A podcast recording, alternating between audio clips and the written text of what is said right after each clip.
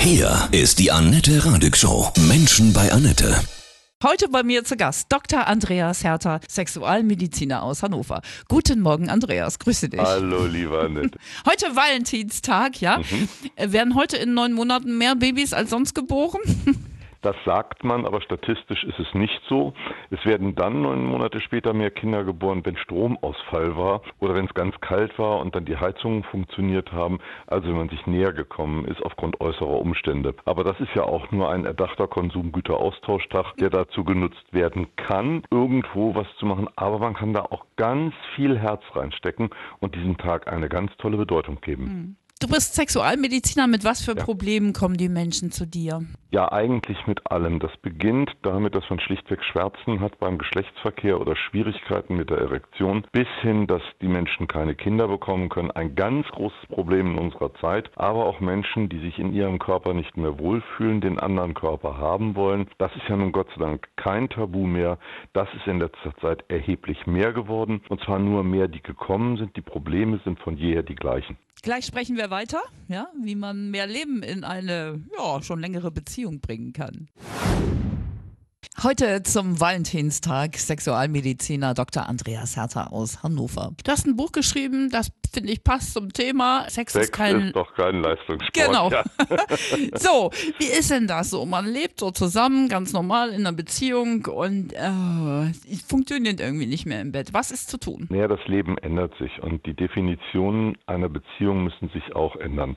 Dieses völlig verliebt sein, sich überhaupt nicht mehr benehmen können, nur an seinen neuen Schwarm zu denken, 15 bis 25, das verändert sich irgendwann in miteinander leben zu wollen, gemeinsame Aufgaben zu haben, gemeinsame Verpflichtungen zu erfüllen, gemeinsam etwas aufzubauen, sich um die Kinder zu kümmern, bis hin später sich auf die Enkel zu freuen. Und das Tolle am Verliebtsein ist, es findet immer wieder neue Wege, es findet immer wieder neue Flächen, auf denen es neu aufbauen kann. Ich sage immer, es ist eine Reise auf dem Ozean der Gefühle und dem Finden neuer Inseln. Wie kann man denn frischen Wind in so eine langjährige Ehe und Partnerschaft reinbringen? Zunächst einmal, indem man darüber spricht, indem man ganz offen anspricht, du pass mal auf, so ist das im Moment nicht in Ordnung, haben wir ein Problem. Und wenn das Problem da ist, dann sagen, okay, man muss auch mal aushalten, eine Weile mit einem Problem zu leben, bis das dann sich neue Situationen ergeben.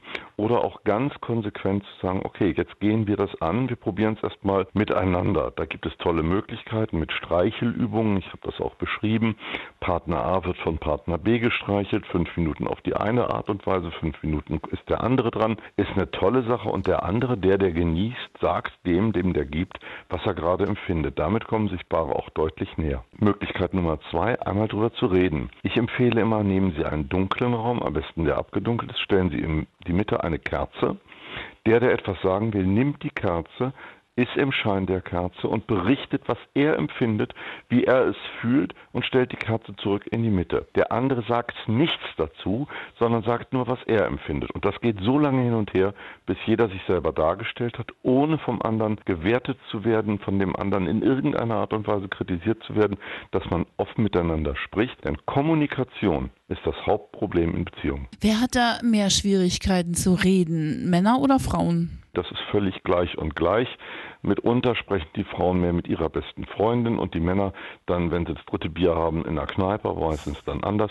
Nur miteinander reden sie weniger als übereinander. Warum ist es so schwer, über Sex zu sprechen? Weil es so natürlich ist, weil es so zu uns gehört und weil es so tabuisiert ist. Man muss sich mal überlegen, dass der Papst immer noch nicht zugeben kann, dass Sexualität zum Menschen gehört. Er lockert im Amazonas immer noch nicht die entsprechenden Gesetze auf. Und wir stehen zurzeit in der Diskussion, dass wir einen homosexuellen Kanzlerkandidaten bekommen könnten. Wenn man trotzdem trotzdem seit Jahren mit allen Versuchen wie Bruder und Schwester zusammenlebt, sollte man sich dann doch besser trennen? Das ist ja eine Frage, ob man damit zufrieden ist. Es gibt ja viele Menschen, die damit glücklich sind, die sagen, das ist unsere Form, miteinander umzugehen. Diese Josefsehe oder diese Onkelehe, eben im Respekt oder in der Erinnerung der Vergangenheit, die gleichen Gespräche, Erlebnisse, Dinge, die ich im Leben gemeinsam hatte, miteinander zu haben, jeder für sich zu haben und dann eben auch ein Wort. Auf das Wort Zitrone folgt Italien und so weiter und so weiter. Auch das kann eine Form sein, denn Sex ist zwar kein Leistungssport, es ist aber auch nicht der Mittelpunkt des Lebens ein Leben lang. Inwieweit macht einen so die Werbung auch verrückt? Wir Frauen, ne, wir müssen ja auch alles dann bedienen, ne? Mutter, geliebte Karrierefrau, Familienmanagerin, Sexbombe. Pff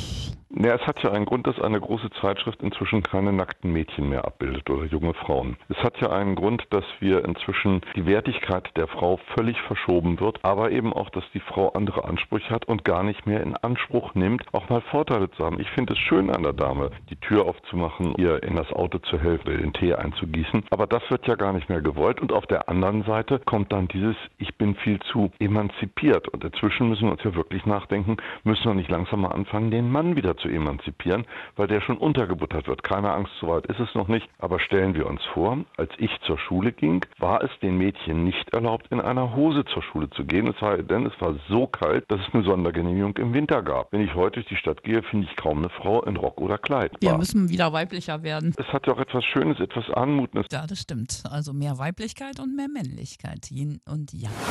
Wird Sex denn besser, je älter wir werden? Es wird viel instrumentalisierter. Ich glaube, wir verlieren sehr viel mehr. Die Romantik geht verloren. Wir haben ja heute alles via Internet. Wenn ich egal was haben will, dann nehme ich mein Handy, Smartphone, wie auch immer. Das heißt, die Fantasie wird durch echte Bilder ermordet. Was ist mit spirituellem Sex? Kommt der noch dazu? Nein, das der ist ja immer da. Hm. Weil die Fantasie ist ja das schönste Gebilde, was wir haben. Als Kinder können wir fliegen und als alte Menschen können wir es wieder. Denken wir einmal daran, wie schön es ist, den kleinen Prinzen zu lesen und wie traurig ist es, ihn als Comic zu sehen. Ihn als Theaterstück neu interpretiert zu sehen, hat wieder was mit meiner Fantasie zu tun. Und da gibt es so viele Möglichkeiten, dass ich mich entfalte, dass es so unendlich traurig ist, wenn wir darauf verzichten und wenn wir uns alles via YouTube und äh, mhm. was es da alles gibt, reinziehen. Ich finde es einfach schade, weil da so ein irres Potenzial verloren geht. Denn nur sich hinzusetzen, am Strand oder im Wald zu sitzen, dösen, fantasieren, träumen, das ist doch das, was die menschliche Zufriedenheit eigentlich ausmacht. Dieses in sich zu ruhen und in seiner Fantasie wirklich alles erleben zu können. Was ist, wenn man jetzt eine neue Liebe hat? Sollte eine Regel geben, dass man jetzt sich erstmal drei Monate nur trifft und dann den ersten Sex hat? Warum müssen wir denn Regeln dafür haben?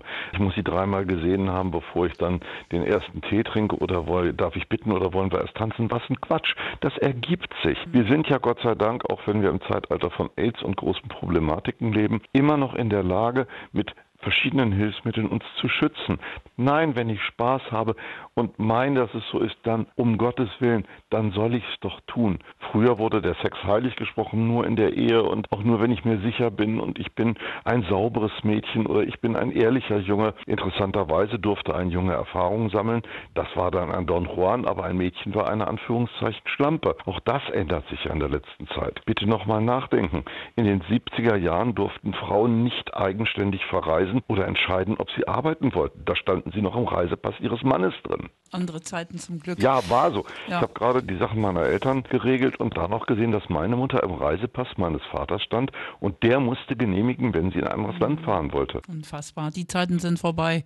Partnerschaft und Sex auf Augenhöhe. Ja, muss ja nicht auf Augenhöhe sein, muss ja mal in die eine Richtung und in die andere Richtung von oben nach unten oder unten nach oben gehen. Und gerade dieser Wechsel, der macht es ja auch spannend. Mhm. Mal das Kind im Manne oder aber auch das kleine Mädchen in der Frau. Leute, lasst euch nicht die Fantasie nehmen. Was kann ich dir Schönes auflegen? Ich werde immer wieder, wenn ich Geburtstag habe, von meinen Freunden damit beglückt, dass sie einen alten Beatles-Song für mich bringen mhm. und sagen, bleib wie du bist. Let it be. Auf einen schönen Valentinstag.